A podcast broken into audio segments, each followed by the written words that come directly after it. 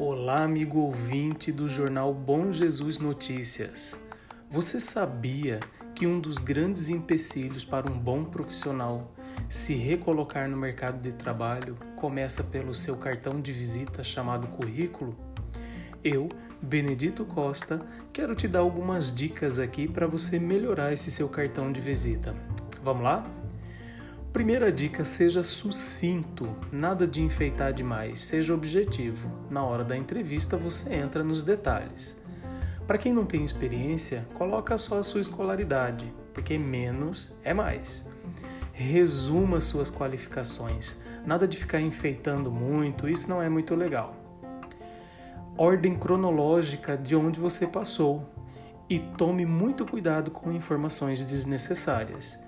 Se você quiser saber um pouco mais sobre o currículo e ter um modelo para você seguir, é só ir lá na minha página Benedito UP.